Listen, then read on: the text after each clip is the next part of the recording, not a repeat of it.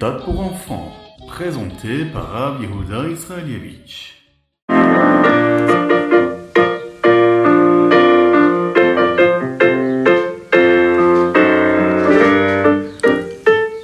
Bonjour à tous, infiniment heureux de vous retrouver pour partager avec vous le Ritatu du jour. Aujourd'hui, nous sommes le Erev Shabbat Kodesh, Parashat Nassau, et nous allons partager ensemble le Ritat d'aujourd'hui et de demain ensemble. Et nous allons commencer par le roumage du jour. Aujourd'hui, nous parlons des cadeaux que les Nessiim, les chefs de tribu, apportaient pour l'inauguration du Misbéach.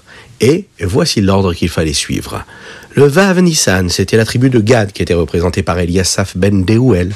Le Zaïn du mois de Nissan, c'était le jour de Shabbat, c'était Elishama ben Amioud. Le Chet Nissan, c'était Ménaché qui était représenté par Gamliel ben Pedazour. Le Tet Nissan, c'était Binyamin qui lui était représenté par Avidan ben Gidoni. Le Yud Nissan, tribu de Dan représenté par Ezer ben Amishadai. Le Yud Aleph Nissan, c'était la tribu de Asher, représenté par Pagiel ben Ochan. Et le Yud Bet Nissan, c'était Naphtali, représenté par Achira ben Enam.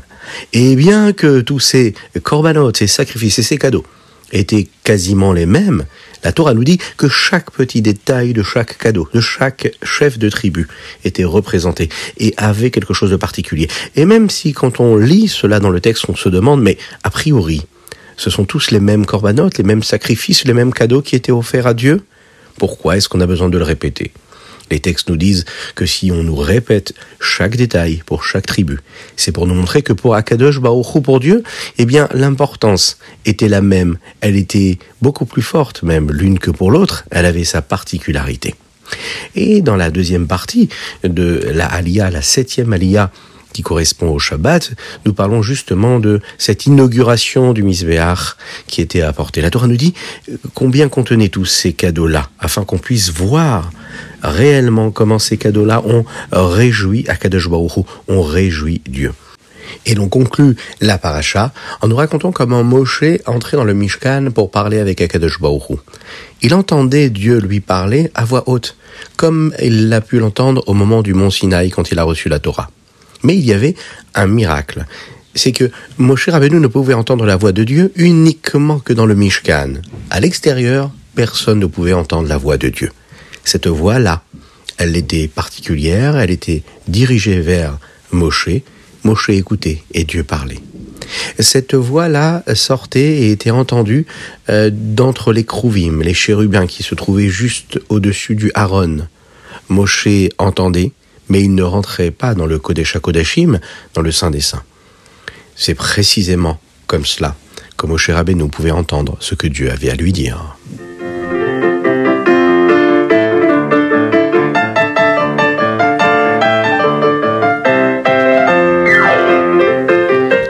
Et nous passerons au Teilim. Dans le Teilim du 13 du mois de Sivan, qui correspond au Teilim d'aujourd'hui, vendredi, nous lisons les chapitres Samertet au Aïn Aleph. Un des versets nous dit comme ça Kemofet Haïti le Rabim Veata Oz. David Ameler nous dit ici J'ai été un exemple extraordinaire pour beaucoup de gens. Et toi, tu me donnes tout. Lorsqu'un juif se comporte comme il se faut, à savoir en étant un exemple vivant les autres personnes, quand il se comporte comme il faut, aux yeux euh, de son entourage, de ses proches, ou même des gens qu'il va côtoyer, euh, que ce soit dans la rue, que ce soit sur son lieu de travail, en faisant les courses, eh bien, Akadosh Baruch lui donne de la force pour qu'il puisse avoir de la hatzlacha, de la réussite. Un juif, il représente Dieu ici-bas sur terre, et son comportement réellement lui permet aussi d'avoir de la force par la suite. Et dans le Teilim que nous lirons Shabbat, qui correspond au 14 du mois de Sivan, et nous lisons les chapitres Aïn Bet au Aïn Vav, à la fin du chapitre Aïn Gimel, 73, il y a un verset dans lequel David Ameller dit comme ça, Va'ani kirvat elokim litov. Chassidut nous explique qu'il y a deux niveaux dans le service de Dieu chez un juif. Le premier niveau, c'est lorsqu'un homme sent qu'il est proche de Dieu et que son rapprochement, son attachement à lui, c'est déjà quelque chose de bien.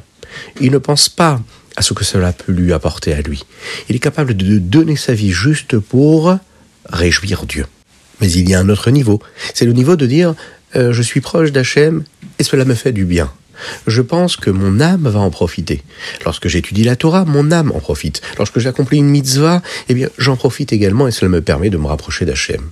Eh bien, ici, il est en train de nous dire ici, bien qu'il soit vraiment très important de penser à Dieu et juste et rien qu'à Dieu, eh bien, lorsqu'on est capable de penser aussi à se souvenir qu'on doit délivrer notre âme, chacun d'entre nous, lorsque l'on prend conscience qu'en faisant une mitzvah, ou lorsqu'on étudie la Torah, lorsque l'on se comporte avec bienveillance avec son prochain, cela nous rapporte quelque chose de particulier, un rapprochement avec Dieu. Ça nous permet de nous délivrer personnellement, et si chacun se délivre, il se libère, eh bien c'est tout le peuple juif qui sera libéré très rapidement par la venue de Mashiach.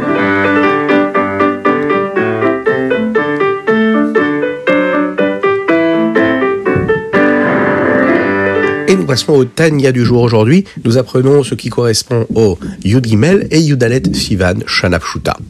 Le Admorazaken nous explique ici ce que le Midrash nous rapporte. Que si tout le monde s'unissait et essayait de comprendre comment est-ce qu'on pourrait euh, faire pour euh, créer, par exemple, une petite aile d'un petit moustique, et comment faire en sorte que ce petit moustique ait de la vitalité eh bien on arriverait et on ne réussirait jamais à le faire. Pourquoi? Parce qu'Hachem, c'est lui qui a créé le monde du néant, du haïn. Et ça, personne ne peut le comprendre. Il n'y a qu'Hachem qui puisse le faire. Aujourd'hui, l'Admorazaken nous explique que c'est le but de Dieu. Il se cache derrière chaque créature. Et puisqu'il a créé tout ce qu'il a créé dans le monde de cette façon aussi extraordinaire, il n'y a donc que la réflexion dans ces sujets-là qui nous permettra de comprendre comment Dieu est partout à chaque instant et à chaque seconde. Euh, il y a l'importance de savoir, de connaître Dieu, de savoir que c'est Dieu qui est dans chaque élément. Mais il y en a d'autres qui pensent que le monde aurait été créé de manière euh, indépendante. Mais peut-être qu'il n'y aurait pas de Dieu, Razvé Shalom? Comment est-ce possible? Puisque c'est Akadosh Baruch qui lui a créé le monde. Et avec sa grandeur, il a réussi à se cacher et tellement il s'est caché qu'on est capable de penser qu'il n'est même pas celui qui nous crée, puisqu'il s'est caché aussi fort et aussi bien. Eh bien, tout cela provient du nom de Hachem, ce nom de Hachem qui s'appelle lui Elohim. On sait que le monde, lui, a été créé par les lettres Yud, Ke, Vav, Ke, mais lorsque l'on parle de Dieu qui est dans la nature, eh bien, à ce moment-là, on parle du nom de Elohim. Et il faut donc qu'il y ait ces deux noms de Dieu, Yud, Ke, Vav, Ke, et le nom de Elohim. Lorsque l'on fait des louanges à Dieu, par exemple, au début de la tefila de Shmona Esrei, la Hamida, on emploie à ce moment-là des adjectifs qualificatifs qui nous précisent bien ce qu'est Dieu. Hagadol, Hagibor, Ve'anora, Akadosh il est grand, il est puissant. Nous parlons ici, dans Hagadol et Hagibor, de deux forces qui appartiennent à Dieu. Une force qui correspond à la, à la capacité de créer du néant à l'existant, ex nihilo, et la force de réussir à se cacher afin que chaque élément puisse penser qu'il existe de manière indépendante. Dans la deuxième partie du Tanya, on se pose des questions ici. On se dit, est-ce qu'on a déjà vu une kippa? La kippa, vous savez que chaque personne euh, porte sur sa tête, ou par exemple d'un enfant, par exemple, que cette kippa la tombe de sa tête. Alors, euh, très très rapidement, il va se baisser pour la ramasser, pour ne pas laisser sa tête nue, sans kippa. Et vous savez que la kippa, elle, elle est là pour nous rappeler comme un signe de crainte de Dieu. Et vous connaissez cette loi qui nous dit qu'on ne doit pas mettre la main sur notre tête quand on n'a pas la kippa, mais il faut qu'il y ait un élément qui soit extérieur au corps de l'homme, à savoir un morceau de tissu, ou une autre kippa, ou un vêtement, ou quoi que ce soit. Si on met la main, avec la peau de la main, cela ne suffit pas parce que c'est considéré comme la même personne. Il faut qu'il y ait un élément extérieur qui soit rajouté sur la tête pour que cela soit un signe de crainte de Dieu. Eh bien, il en est ainsi. À travers les deux noms de Dieu, c'est ce que l'on vit. Akadosh Baruch ici nous montre que tout vient de lui. Les deux noms de Dieu, Yud Kevavke et Elohim, sont deux mêmes parties de Dieu lui-même. Avec Yud Kevavke, il crée le monde et il se cache à l'intérieur. Avec Elohim, il existe à travers la vitalité précise et définie qu'il peut y avoir pour chaque élément.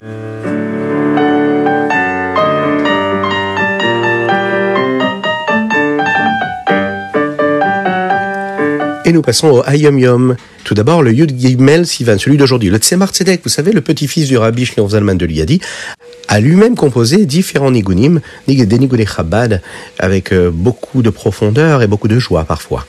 Il avait l'habitude lui-même de chanter lorsqu'il étudiait la Torah, Et lorsqu'il l'étudiait, parfois il s'arrêtait pour lui-même chanter ce nigun-là. Lorsqu'il écrivait un discours chassidique, il pouvait s'arrêter pour chanter un bon nigun. Le rabbi Marash, le rabbi Shmuel, lui disait que les nigunim du Tzemar Tzedek étaient en relation et en lien direct avec ce qu'il y étudiait. Il pouvait donc savoir ce que le Tzemar Tzedek étudiait quand il l'entendait en train de chanter un nigun. Dans le Hayom Yom du Yudalet Sivan, on nous parle de la bracha des tzitzit. Lorsque l'on fait la bracha de tzitzit, il faut s'assurer que nos mains soient bien pures. Est-ce qu'on sait bien laver les mains comme il faut? Deuxième chose, est-ce qu'on peut faire la bracha tout de suite? Si on est par exemple dans la salle de bain Est-ce qu'on a le droit de le faire ou pas? Il est préférable de sortir pour faire la bénédiction. Ensuite, on le porte ce tzitzit là. On va dire la bracha al mitzvat tzitzit. C'est une mitzvah qu'uniquement les garçons, eux, vont prononcer euh, lorsqu'ils ne sont pas encore mariés. Puisque dès l'instant où on se marie, on commence à porter le talit, en particulier dans la communauté Chabad, et à ce moment-là, lorsqu'on met le grand talit, le talit gadol, on va faire la bénédiction qui s'appelle Leitatef Petzitzit. Lorsque l'on s'habille de ce talit-là, on n'a plus besoin donc de faire la bracha sur le tzitzit katan. S'il n'y a pas de possibilité de dire cette bénédiction lorsque l'on fait le tzitzit, avant la tfila, eh bien, au moment où nous allons faire la bénédiction du matin, à ce moment-là, on va toucher les quatre coins de notre tzitzit, on va les rassembler ensemble et on va dire la bracha.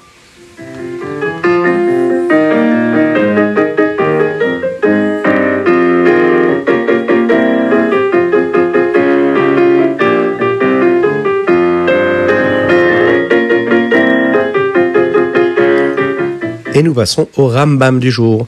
Dans le Rambam aujourd'hui, nous parlons des interdits du Shabbat. Ça tombe bien. En cette veille de Shabbat, ne pas allumer un feu, ne pas l'éteindre, ou bien ne pas bouger et ne pas transporter des objets le jour de Shabbat. Euh, si par exemple un feu s'est allumé pendant Shabbat, on n'a pas le droit de l'éteindre nous-mêmes à part si c'est vraiment un cas de euh, danger, où là il faut vraiment sauver une vie, et là à ce moment-là on aura le droit de l'éteindre. Lorsqu'il y a eu par exemple un feu qui a pris et qui n'est pas si dangereux que cela, eh bien on aura le droit de causer euh, une action qui elle permettra à ce feu de s'éteindre. Par exemple, on va jeter de l'eau ou du jus de fruits ou quoi que ce soit autour du feu, autour de la flamme, ou bien euh, mettre des, des, des, des, récipients dans lesquels il y a de l'eau autour de ces flammes-là, afin que cette eau-là se verse, et quand elle se versera du récipient, elle pourra éteindre le feu.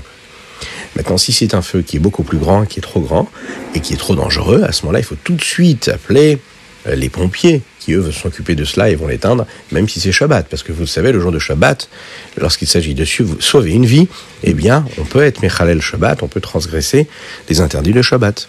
À présent, nous allons parler de l'interdiction que nous avons de faire sortir un objet d'un domaine à un autre domaine. Faire sortir un objet d'un domaine privé vers un domaine public. Par exemple, notre propre maison, c'est un domaine privé. La synagogue, c'est un domaine qui est communautaire, mais qui est considéré comme privé, en rapport avec un domaine public dans lequel on peut sortir et marcher, ou n'importe qui peut marcher. Eh bien, faire sortir tout cela d'un endroit à un autre, c'est ce qu'on appelle un interdit le jour de Shabbat. Dans les chapitres qui correspondent au Rambam de Shabbat, à savoir le 15, le 16 et le 17, nous apprenons les lois qui concernent cette situation où un homme, par exemple, se trouve dans un domaine et il a fait passer un objet dans un autre domaine. Par exemple, il est chez lui à la maison et il fait sortir sa main de la fenêtre pour puiser hein, de l'eau qui se trouve dans un puits. Est-ce qu'il a le droit de le faire ou pas? Un autre sujet. Les lois qui concernent, par exemple, les différentes sortes de murs qui entourent un endroit en particulier. Est-ce que cela va définir le domaine dans lequel on se trouve? Est-ce que c'est un domaine privé ou pas? Il y a également dans le dernier chapitre, le 17, des lois qui concernent hum, la plupart des maisons euh, qui ont été construites, vous savez, il y a plusieurs, plusieurs années. C'était des maisons qui étaient construites dans des cours, et dans ces cours-là, il y avait toujours euh, un genre de, de préau. Eh bien, nous apprenons ici qu'est-ce qui est considéré ici comme un domaine privé ou pas euh, Est-ce qu'on a le droit de considérer ce préau-là comme un domaine privé ou comme un domaine qui serait public? Il y a différents détails à approfondir, mais Zratech à l'occasion.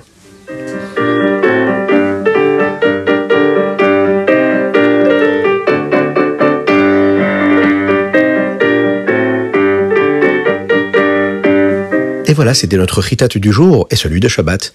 je vous rappelle qu'il faut mettre une petite pièce dans la tzedaka parce qu'une petite pièce dans la tzedaka, et par cela, Mashiach arrivera.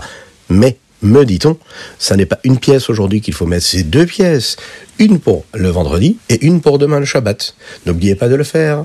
On dédicace aujourd'hui cette ritat pour la Refoua Shenema de Avraham Nissim Ben Sultana. Kakadosh lui envoie une guérison totale et complète. Nous dédications également celui de Shabbat, puisque nous allons célébrer l'anniversaire de Chayamushka Belaïch, qui aujourd'hui, et donc demain précisément le jour de Shabbat, va célébrer ses 7 ans. On lui souhaite un grand Mazal Tov et plein de bénédictions pour tout le Ham Israël. Je vous souhaite un grand Shabbat Shalom. Soyez heureux, soyez souriants ce Shabbat, soyez bienveillants avec vos proches. Passez un bon Shabbat de sainteté, de pureté, de tranquillité. Racontez des belles histoires de la Torah. Chantez des belles chansons à la table de Shabbat. Que Dieu vous bénisse et qu'il vous protège et qu'il nous envoie très rapidement Mashiach, très très très très rapidement.